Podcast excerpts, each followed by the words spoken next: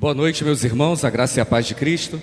Que alegria estar com os irmãos aqui novamente. Já estivemos aqui em outras ocasiões, né, pregando, trazendo estudo, também sendo abençoados com a palavra. É, estou acompanhado ali com aquelas belezuras ali, minha esposa Vanessa, minha filha Vitória. Fique em pé aí, Vanessa, senão os irmãos não vão conseguir localizá-la aí. Isso aí, Vitória, dá um tchauzinho para os irmãos aí. Isso, essa é a Vitória. Vitória, irmãos, hoje está uma benção, está quietinha ali, mas não se enganem não. Daqui a pouco ela começa a correr e subir nas paredes da igreja. É, é, é desse jeito, meus irmãos. Ela, é, ela tem essa coisa do presbiteriano mesmo. Ela entende já que nós somos um grupo de igrejas locais federadas, porque todas as igrejas que eu vou, ela pensa que está na igreja do papai. Ela fala assim: Papai, na igreja. Eu falo: Calma, filha, só que aqui o pastor é outro pastor. Ele vai puxar a tua orelha, mas ela corre brinca. Eu costumo dizer que é o playground dela. É muito feliz em rever alguns irmãos aqui. Vi ali o Leandro, vi a Dayana, né? Com seu filho, vi aqui a Grace, vi a irmã Aldaleia, alguns outros irmãos que conheço por nomes, outros que o nome não é conhecido para mim, mas é claro, já nos encontramos em vários momentos em várias é, é, programações desse concílio também é, no nosso sínodo. E eu posso dizer que o presbitério de São João, meus irmãos, é quase minha casa. Minha casa é o presbitério de Mesquita, mas como eu me sinto muito bem acolhido nesse lugar. Bem, meus irmãos, eu preciso dar uma rápida informação para os irmãos.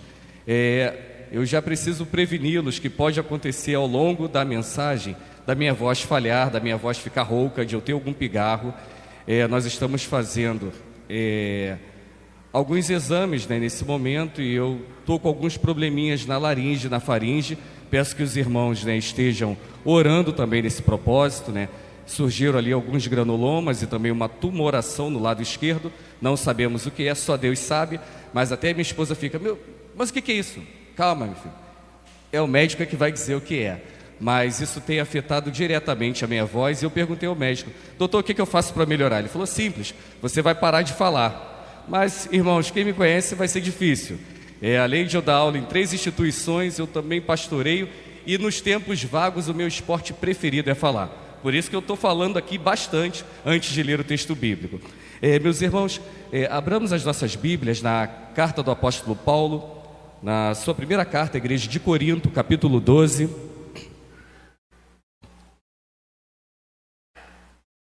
Vamos fazer a leitura também a partir do versículo de número 12. Meus irmãos, lá na igreja nós adotamos a nova Almeida atualizada, tá? Eu vou ler aqui nessa versão, que é uma versão que eu tenho tido muito apreço desde o ano de 2017. Adotamos lá na igreja no ano retrasado e desde então eu tenho trabalhado nessa versão. Mas os irmãos, é, acompanhem na leitura da sua Bíblia. Deixa eu só abastecer para não dar pane seca aqui.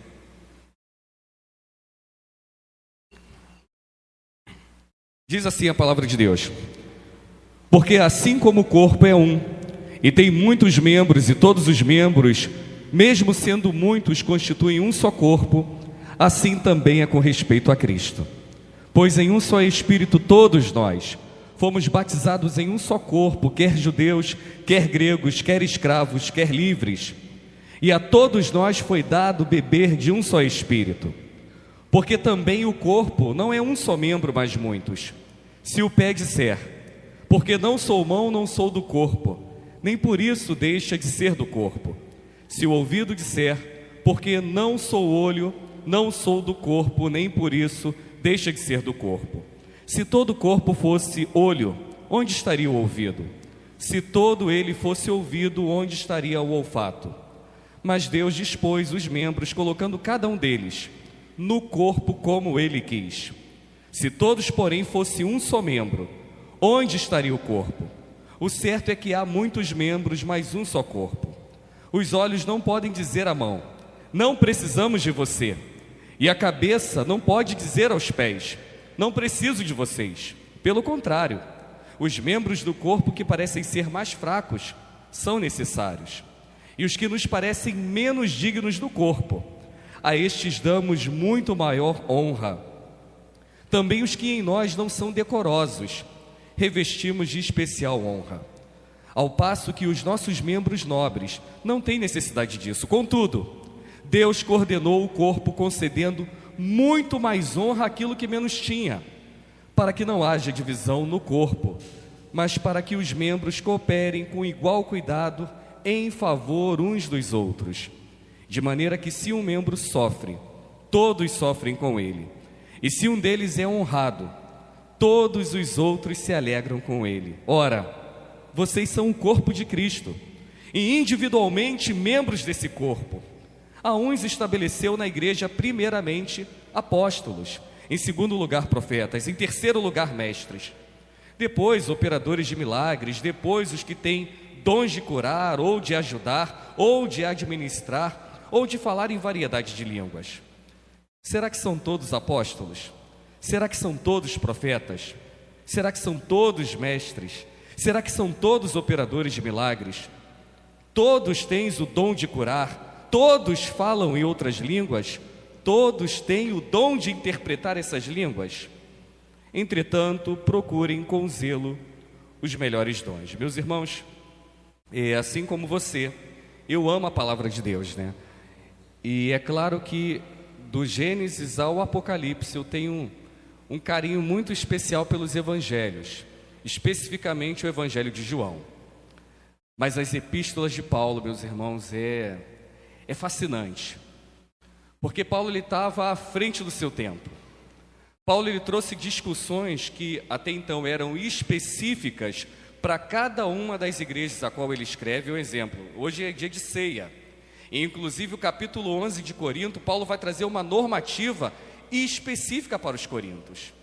Mas mesmo com toda essa mensagem específica para um público específico, né, para os destinatários que estavam vivendo eh, as suas mazelas em seus dias, muitas das epístolas de Paulo respondem às perguntas que nós estamos fazendo hoje. E sempre que eu falo em aniversário de igreja, eu apresento esse texto. E lá na minha igreja, pelo menos uma vez por ano, eu faço a leitura com os irmãos desse texto aqui. E sabe por quê, meus irmãos? Que é o mesmo propósito que eu trago esse texto para os irmãos nessa hora. Eu penso que a todo momento nós devemos refletir o que é ser igreja. E nós, pastores, estamos muito acostumados com isso.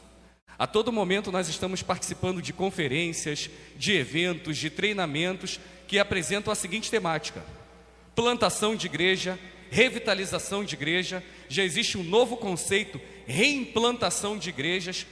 E a todo momento nós estamos lendo literaturas, né, conversando com irmãos, fazendo treinamentos para entender essa dinâmica. Como fazer a igreja crescer? Como tornar a igreja uma igreja saudável? Como ser uma igreja que seja relevante na nossa sociedade nos dias atuais?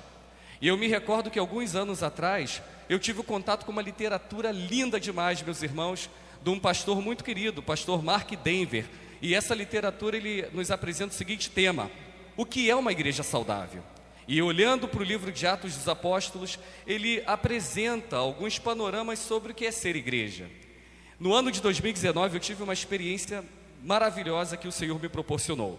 Eu estava numa conferência internacional e adivinha quem era o palestrante? Esse pastor, o Mark Denver, da qual eu já havia lido o livro. E dentro da conferência eu tive a oportunidade de não apenas conhecer esse pastor, mas de trocar algumas palavras com ele. Ele é pastor da Igreja Batista em Capitol Hill, lá em Washington. E ele falava um pouco né, com um grupo, nós estávamos reunidos num seminário batista, e ele falava sobre o que norteou a escrever aquele livro. E eu saí daquele evento, meus irmãos, pensando sobre isso.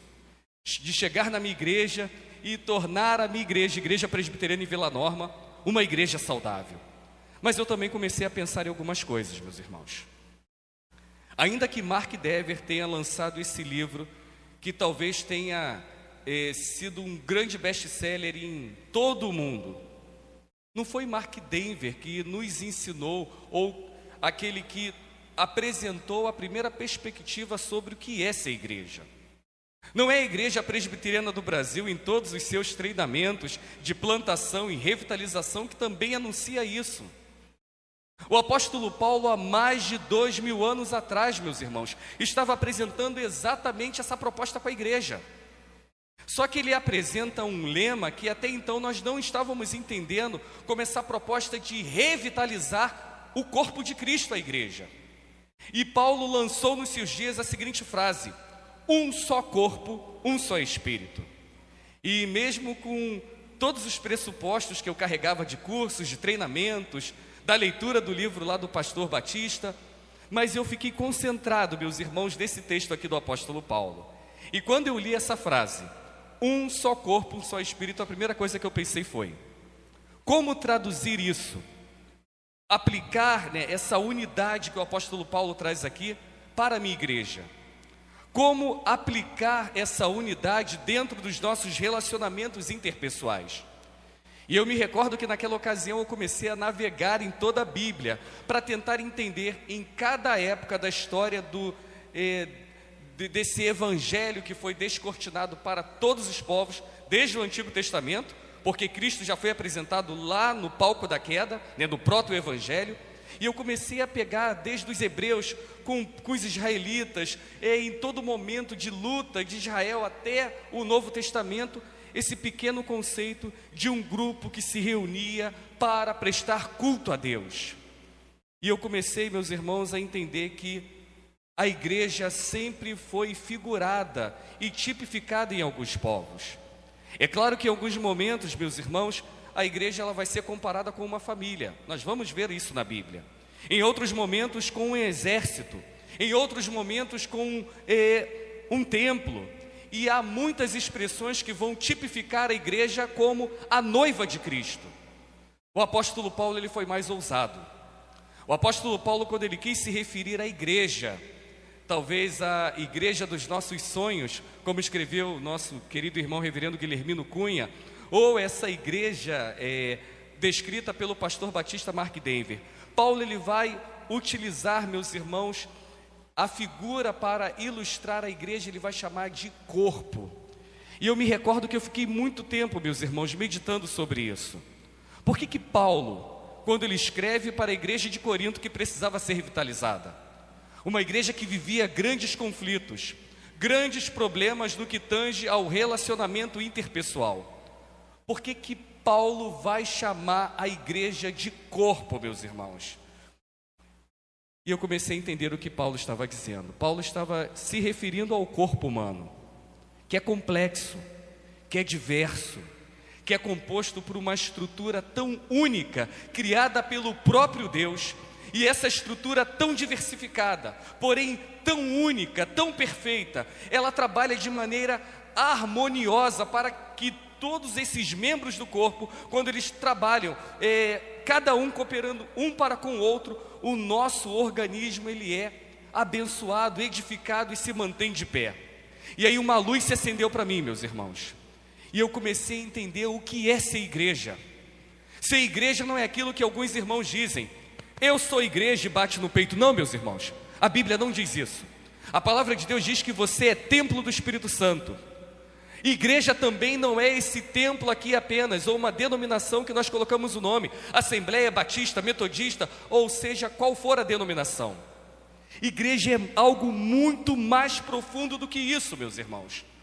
E Paulo, há dois mil anos atrás, já estava dizendo isso. Então eu gostaria, meus irmãos, de convidá-los nesse momento, nesses 52 anos que estamos celebrando, de revermos esse conceito bíblico sobre o que é ser igreja. E para a nossa elucidação nessa noite, eu gostaria de propor o seguinte tema: Igreja, o corpo místico de Cristo. Mantenha sua Bíblia aberta e olhe nos versículos 12 e 13 o que a sua Bíblia diz. Paulo está falando aí sobre a unidade do corpo. Paulo está falando que esse corpo vivo, esse organismo vivo chamado igreja, ele trabalha em unidade. O corpo é uno, a nossa principal característica é a unidade. E Paulo ele vai dizer algo fantástico aí nesse texto: que todos aqueles que creem em Cristo são, fazem parte do mesmo rebanho. E eu já preciso dizer que Paulo ele não está falando de uma unidade organizacional ou denominacional, mas Paulo está falando de uma unidade espiritual. Significa que sermos igreja, meus irmãos, não é fazermos parte é, de um mesmo grupo ou de uma mesma denominação. Mas o que Paulo está querendo dizer aqui nesse texto, que fazer parte de uma igreja é confessar o mesmo Senhor, é depender do mesmo Deus, é experimentar o mesmo batismo. E Paulo ele utiliza essa palavra aqui, corpo, para explicar como deve funcionar a unidade dessa igreja. E permita-me dizer, isso é interessante demais, meus irmãos. Todos nós sabemos, né, aprendemos isso na escola, que se nós analisarmos o nosso organismo biologicamente, ele é composto é, pelo menos aí 75% de água. É o sangue que corre nas nossas veias. E esse sangue que é bombeado pelo nosso coração, que irriga as extremidades do nosso organismo, é exatamente o fator que mantém a unidade de todos os membros do nosso corpo. É o sangue correndo das nossas veias que dá vida aos membros do nosso corpo. E se por algum motivo, se ocorrer um mau funcionamento em nosso organismo, e se o sangue deixar de ser irrigado nas extremidades, nos nossos dedos, nos nossos pés, esses membros eles entram em necrose e morrem. Curiosamente, meus irmãos, assim também acontece com o corpo de Cristo, a igreja. O que dá vida aos membros desse corpo é o sangue do Cordeiro que foi derramado sobre cada um de nós. Foi o sangue de Cristo derramado do alto da cruz, conforme Paulo já havia dito à igreja de Éfeso que trouxe vida para aqueles que estavam mortos em seus delitos e pecados. Queridos irmãos, é o sangue de Cristo que nos une como igreja, como família de Deus. É o sangue de Cristo que verdadeiramente nos torna um. E às vezes nós nos esquecemos dessas coisas. Paulo ele traz à tona exatamente essa grande verdade para a igreja de Corinto, que estavam vivendo disputas, intrigas, grupos partidários, pessoas que estavam omitindo umas às outras no momento da participação da ceia do Senhor, um pouquinho antes, lá na festa ágape. E uma igreja que vivia aquele momento totalmente odioso, é aquele momento indecoroso de acepção de pessoas. E às vezes eles participavam da ceia achando que estavam agradando a Deus. Paulo primeiro exorta a igreja, dizendo que não era a ceia que eles estavam participando e ele entra no capítulo 12, a partir do versículo 1, dizendo que Deus derrama bênçãos sobre a igreja através de dons, e cada um tem os dons que são usados para a edificação do corpo. E para que a igreja pudesse entender plenamente como eles deveriam ter essa unidade, ele começa a falar sobre isso aqui. Mas Paulo não fala apenas sobre o sangue de Cristo que nos torna um. O apóstolo Paulo, nesse texto, ele também fala do Espírito Santo. E eu e você já sabemos muito bem, nós somos frequentadores da escola bíblica dominical e aprendemos que foi o Espírito Santo que transformou o nosso coração de pedra, aquele coração duro, insensível, num coração de carne. Foi o Espírito Santo que nos deu a sensibilidade de nós ouvirmos a voz do Espírito Santo quando Deus fala conosco. E Paulo está falando aqui que é exatamente o Espírito Santo que regenerou os coríntios, que mudou a vida deles, que converteu o coração deles. E somente após a atuação do Espírito Santo em nossos corações, somente após nós nos rendermos a esse Cristo, após nós entendermos que Ele é Senhor e Salvador da nossa vida, como cantamos aqui, é que nós somos introduzidos na família de Deus na igreja, no corpo de Cristo. E é importante entendermos isso porque tem pessoas que pensam que fazem parte do corpo de Cristo apenas por frequentar uma igreja. Cuidado, não é isso que a Bíblia diz sobre a verdadeira igreja. Porque hoje na nossa igreja está misturado o joio e o trigo. Não sabemos quem os são, mas o Senhor o sabe. Mas Paulo está apresentando aqui com muito clareza que aqueles que foram lavados no sangue do Cordeiro, aqueles que foram regenerados verdadeiramente pelo Espírito Santo de Deus, esses sim fazem parte da igreja de Cristo e podem desfrutar da verdadeira unidade. Preste atenção no seguinte, meus irmãos. Volto a dizer que Paulo, quando ele fala sobre essa unidade, ele não está levantando uma bandeira denominacional. Ele não está apresentando uma proposta ecumênica que está muito em voga dos nossos dias.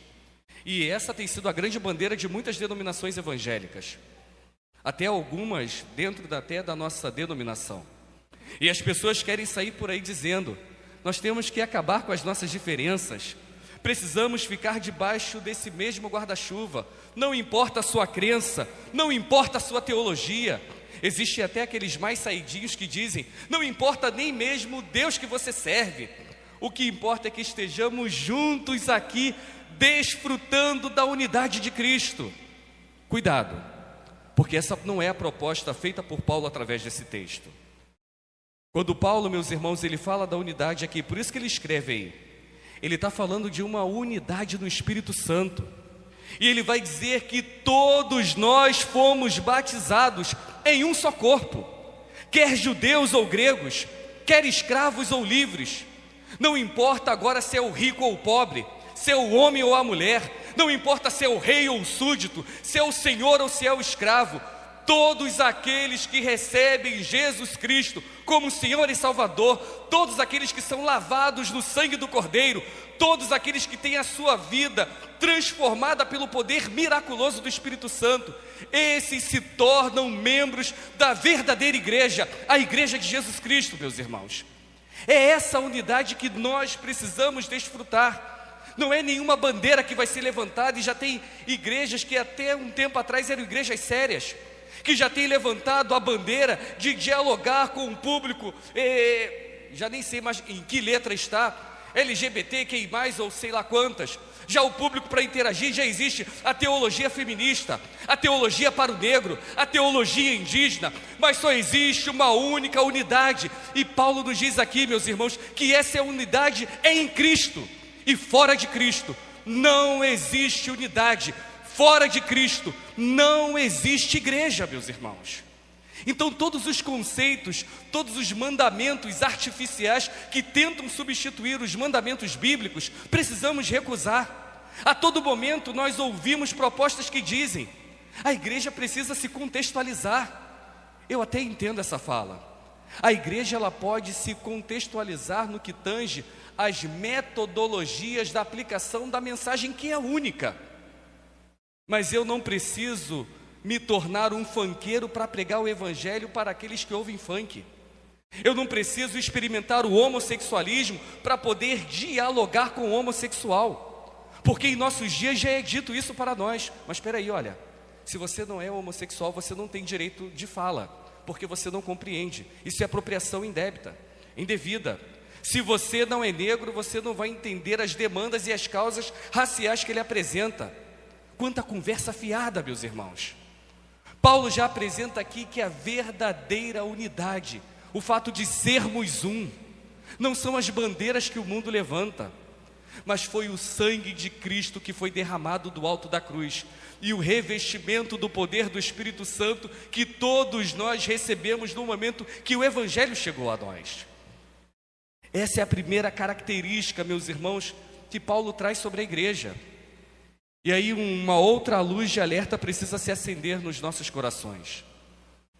Se para fazer parte da igreja, eu preciso ter sido lavado no sangue do Cordeiro e transformado pelo poder miraculoso do Espírito Santo, significa o seguinte: que você pode até ter sido batizado na infância, você pode até participar de todos os trabalhos da sua igreja, você pode colocar o dízimo e a oferta no gasofilácio, e até chorar com a melodia tão envolvente do louvor que você sente no seu coração e suas lágrimas descem.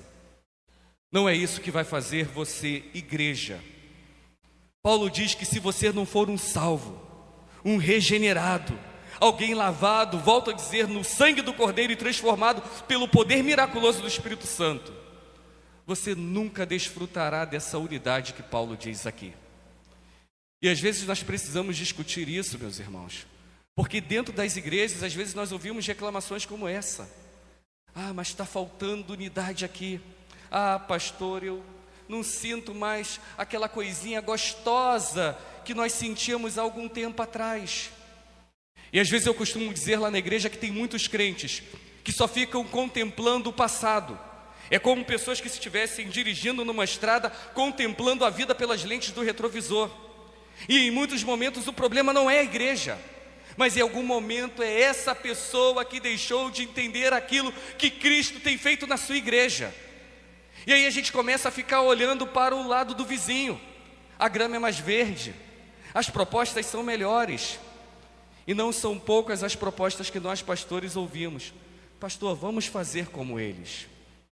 Meus irmãos, unidade não tem a ver com modismo, não tem a ver com pragmatismo. A unidade do corpo de Cristo é oferecida unicamente e exclusivamente pelo sangue do Cordeiro e pelo Espírito Santo de Deus. Mas Paulo ele continua, olha os versículos 14 até o 20. Paulo ele vai falar aí que o, a igreja, esse organismo vivo, ele trabalha com a diversidade. Esse é um ponto que nós temos muitas dificuldades, meus irmãos. E talvez seja por isso que exista tantos problemas de relação interpessoal dentro da igreja. Pessoas que deveriam estar vivendo em harmonia, desfrutando e exalando o bom perfume de Cristo através do amor cristão, são pessoas que às vezes estão distantes umas das outras. Pessoas que não conseguem entender que a diferença no corpo de Cristo se transforma em unidade e mutualidade.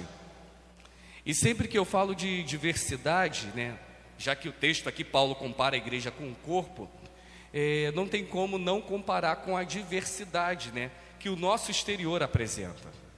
Se nós olharmos aqui para a igreja, nós vamos ver pessoas de biotipos diversos, alguns mais altos, outros mais baixos, uns mais franzinos, outros mais robustos. E eu brinco muito lá na igreja que, eu acho que é em todo lugar assim, quando chega aquele período de outubro, novembro, eu digo lá da igreja que é o período do projeto verão. Eu também sou adepto disso, né? As academias ficam lotadas. Eu sempre vejo, tem um heavy aqui do presbitério. Ah, não, do outro presbitério, está sempre lá postando, né? Reverendo André, muito nosso amigo também, correndo, fazendo exercício. Eu falo, poxa, eu preciso fazer como pastor André. Poxa, estou devagar, não estou caminhando, não estou correndo. E eu sempre vejo esse cuidado natural que nós temos com o corpo, de uma boa alimentação, de exercícios físicos regulares. Nós ficamos em muitos momentos preocupados com a estética é, é, corporal, buscando tal corpo sarado. E eu me recordo que quando eu comecei a investigar esse texto, eu comecei a fazer essa analogia. Bem, se nós somos o templo do Espírito Santo e se nós precisamos cuidar do corpo para que esse corpo esteja sempre saudável, para que possamos propagar a vontade de Deus, a verdade do Evangelho, mas Paulo compara a igreja com um corpo. E se a igreja é esse corpo, o que torna a igreja, corpo místico de Cristo, como um corpo bonito, funcional, um corpo saradão? Paulo responde aqui nesse texto. O que faz a igreja bela e funcional é quando todos os seus membros estão harmoniosamente distribuídos e todos trabalhando em harmonia e voltando para o benefício do próprio corpo. Durante muito tempo, meus irmãos, principalmente labutando na UMP, isso é comum na UPH, na SAF, e às vezes quando nós estamos trabalhando dentro da sociedade interna e alguém fica para trás, você já estufa o peito, levanta o estandarte da sociedade e diz: não importa se a minha diretoria não está junto comigo. Não importa se ninguém está fazendo o trabalho. Eu vou continuar exercendo aquilo que Deus colocou em nossas mãos. Irmãos, olha, eu já fiz isso durante muito tempo. Mas eu já tenho pensado alguns anos olhando esse texto que quando eu fazia isso, eu não estava sendo igreja. Porque igreja não sou eu. Igreja somos nós. É o corpo de Cristo. E nós precisamos entender o time de cada um. Precisamos entender que alguns não vão correr na mesma velocidade que você corre. Precisamos entender que alguns não vão ter a mesma desenvoltura que você tem no culto, não vão cantar como você canta, não vão tocar de maneira tão harmoniosa como você tocou aqui. Porque Deus colocou cada um de nós dentro do corpo como lhe aprouve. E esse corpo místico de Cristo, a saber, a igreja, ele precisa que cada membro exerça a sua função para ele sobreviver. Um membro serve o outro e todos trabalham em harmonia para a edificação do corpo. Deixa eu ilustrar uma história aqui para você entender. Imagina que, imagine que você esteja caminhando numa estrada, uma estrada longa, e após andar longos quilômetros nesse sol que nos aquece aqui no Rio de Janeiro, o seu corpo já é, demonstrando alguns princípios de desidratação, você já fatigado, você já cansado, você já desejoso por um alimento, de repente você avista uma mangueira e está lá aquele fruto lindo, aquela manga vermelha, cheirosa. Mas lembre-se que não basta apenas os seus olhos contemplar aquele fruto no pé. Você precisa das suas mãos para recolher aquele fruto. Você precisa da sua boca, dos seus dentes para mastigar aquele alimento. Você precisa do seu esôfago para fazer com que aquele alimento chegue até o seu estômago. Você precisa do seu estômago para que aquele alimento seja triturado. Você precisa do seu fígado para que o seu fígado jogue ali a bilis e todos os nutrientes daquele alimento possam nutrir a sua necessidade daquele momento. Então nós necessitamos de todo o funcionamento harmonioso e perfeito do nosso organismo para que o nosso organismo obtenha o proveito daquele fruto. Agora entendi por que, que Paulo estava comparando a igreja com o corpo. Nós também somos assim, meus irmãos. A igreja é um corpo e nós precisamos ajudar uns aos outros, meus irmãos. Dentro da igreja não tem espaço para carreira solo. Isso aí é para dupla sertaneja, grupo de pagode. Na igreja, não. Na igreja você precisa do seu irmão. Dentro da igreja, meus irmãos, nós só temos valor quando estamos suprindo as necessidades que o outro apresenta.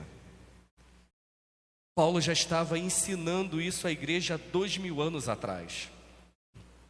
Hoje visitamos treinamentos, passamos por, por reciclagem para aprender aquilo que a palavra de Deus já nos ensina, meus irmãos.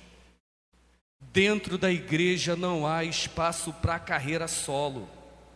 Paulo já nos ensina isso. E por último, meus irmãos, ele vai dizer que o corpo ele é mútuo. Paulo ele fala aqui sobre a mutualidade do corpo. Está aí no versículo 21 a 31, mas um pouquinho antes, aí no versículo 15 e 16, ele diz assim: é, é um cuidado que precisamos ter dentro da igreja. Paulo está falando sobre o perigo do complexo de inferioridade. Olha o que ele diz: Se disser o pé, porque não sou mão, não sou do corpo, nem por isso deixa de ser do corpo. Se o ouvido disser, porque não sou olho, não sou do corpo, nem por isso deixa de ser. Sabe o que, que Paulo está dizendo aqui? É naqueles momentos que às vezes nós reclamamos com Deus por ter recebido um dom e não aquele dom, por ter recebido só aquele donzinho que para nós é tão pequenininho, mas que à vista dos homens é algo grande demais. E a gente começa a questionar a Deus e principalmente questionar a sabedoria de Deus. E quando nós começamos a ficar nos comparando uns com os outros, nos contrastando uns com os outros, nós estamos questionando a unidade do corpo. Eu sempre digo lá em Vila Norma, eu já dizia isso lá em Mesquita. Nós não devemos nos comparar a ninguém.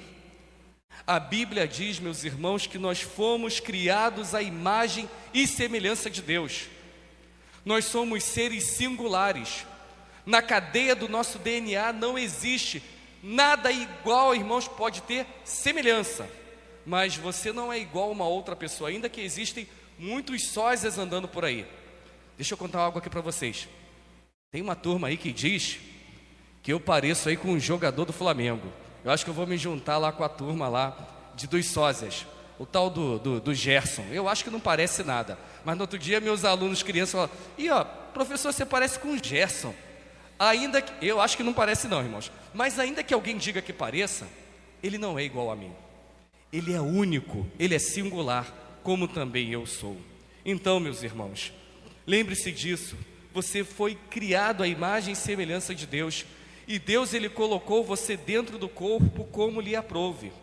João Calvino, numa certa feita, ele declarou o seguinte: Na igreja de Cristo não há ninguém tão pobre que não possa compartilhar conosco algo de grande valor. Às vezes a gente acha que aquilo que nós exercemos dentro da igreja é pequenininho. Ah, mas eu não tenho a voz como a voz das irmãs que estavam cantando aqui. Aí eu não prego como o reverendo Eduardo. Eu não toco violão como irmão. Mas, meus irmãos, lembre-se que também no corpo humano existem os membros né, que para nós parece que são os mais importantes: os olhos, os ouvidos, as pernas que nós usamos para nos locomover, os nossos braços que nós pegamos os objetos. Mas dentro do nosso organismo existem os micro-organismos, invisíveis a olho nu, só podem ser vistos né, com o auxílio de microscópio, nomes impronunciáveis.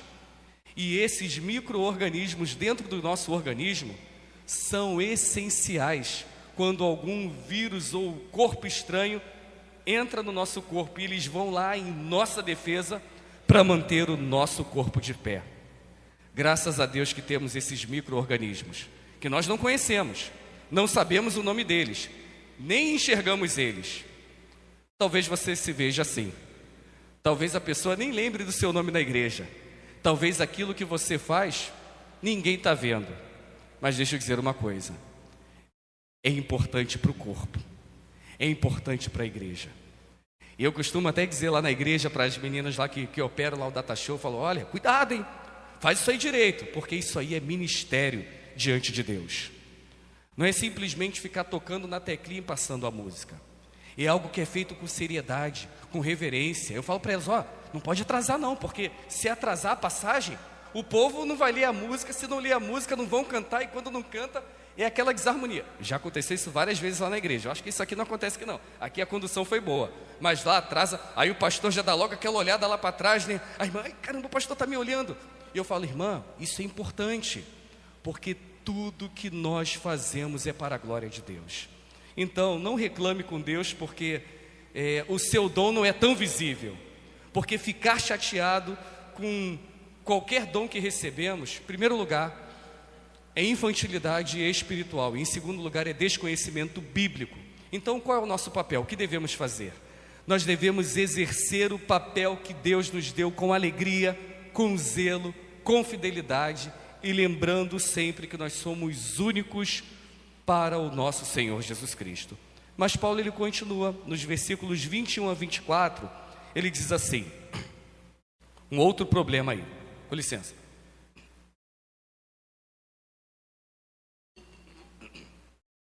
Paulo ele vai falar sobre agora o perigo do complexo da superioridade.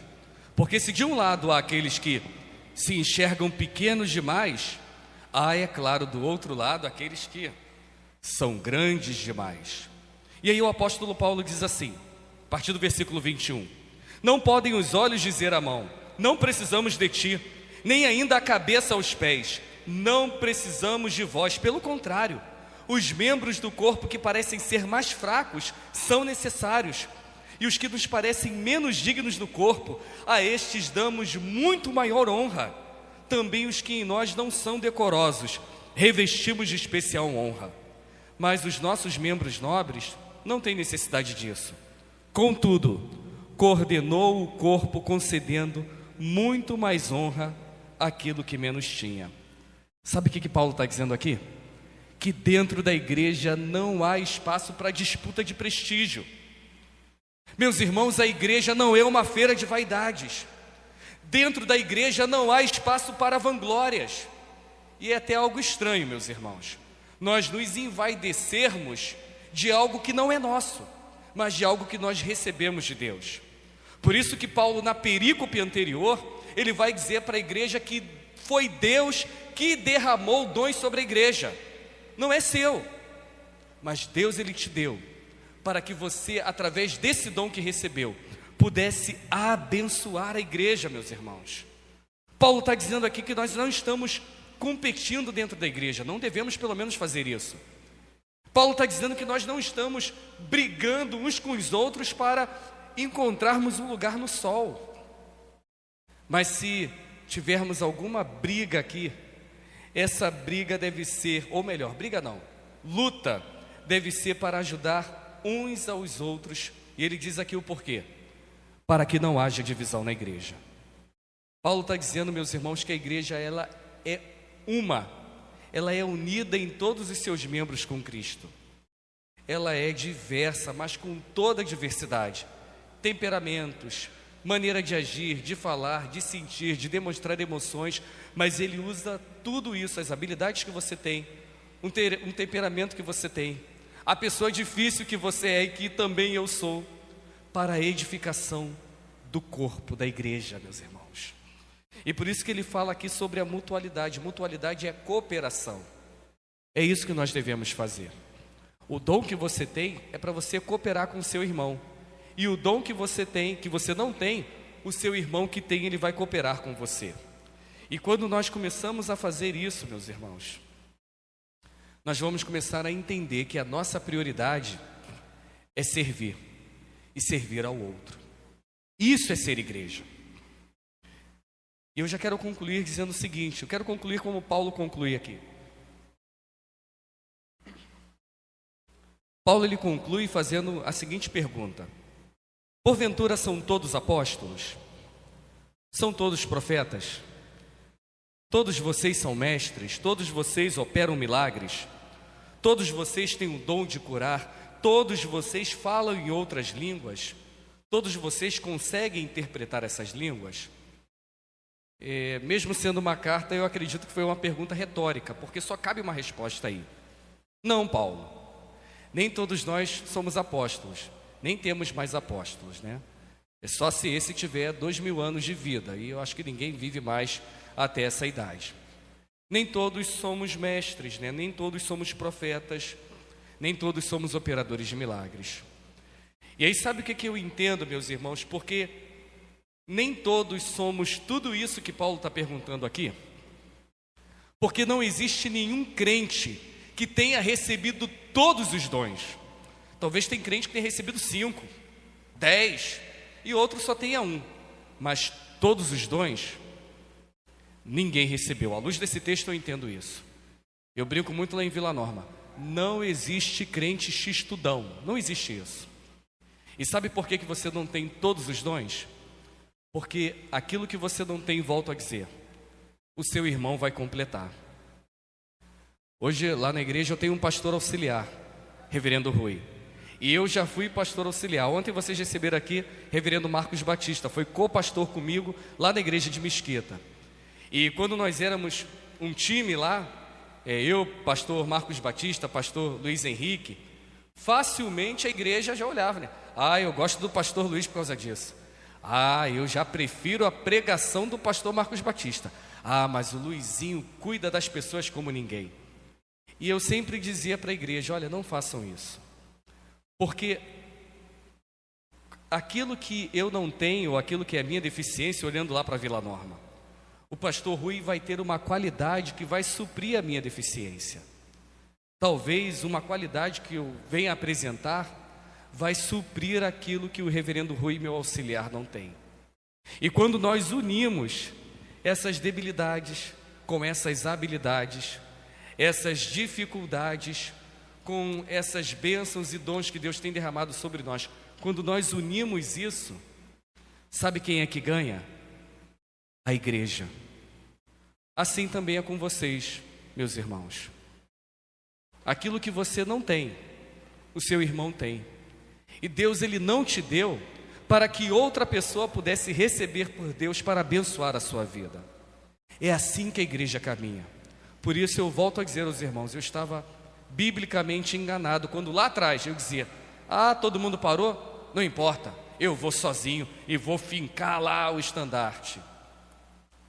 Hoje eu tento não fazer isso, apesar que às vezes eu sou tentado, né? todos nós, mas precisamos olhar para o lado e andarmos juntos, entendendo que somos um corpo e não apenas membros espalhados sobre essa terra.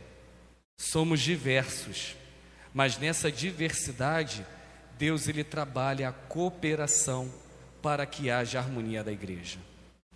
Precisamos, meus irmãos, viver assim. Não somos autossuficientes, dependemos uns dos outros. Olhando aqui para esse texto, eu entendo que é assim que a igreja de Cristo deve funcionar. E essas são as recomendações que o apóstolo Paulo traz aqui para nós. Um só corpo, um só espírito. Essa igreja está completando 52 anos. É uma igreja de relevância aqui nesse contexto. É uma igreja que atravessa até lá para o meu presbitério. Eu entro aqui de vez em quando, Rev, vou lá, dou uma clica, chego em casa, meus irmãos. Eu sou o futucão dos cultos. Aí eu já vim logo aqui em Vilar dos Teles. O que está acontecendo lá na central? Assisto o culto e sou extremamente abençoado. Entro lá em outra igreja, agora vou lá na igreja da Gave, vejo um pouquinho. E tudo aquilo que vocês fazem aqui vai ecoar, meus irmãos, principalmente através da transmissão, para muitas pessoas que precisam ouvir do Evangelho. Mas precisamos a cada momento discutir isso. O que é ser igreja? O que é essa igreja saudável? O que é a igreja dos sonhos, como declarou é, o reverendo Guilhermino Cunha? E talvez numa palavra mais simples aqui, à luz do apóstolo Paulo: um só corpo, um só espírito. Que os irmãos sejam assim, e eu faço os votos para que venham mais 52 anos e muitos mais. Uns vão embora, outros vão chegar, mas a igreja precisa ser relevante em todo o tempo. Que Deus abençoe as vossas vidas, que Deus assim nos abençoe na noite de hoje, meus irmãos.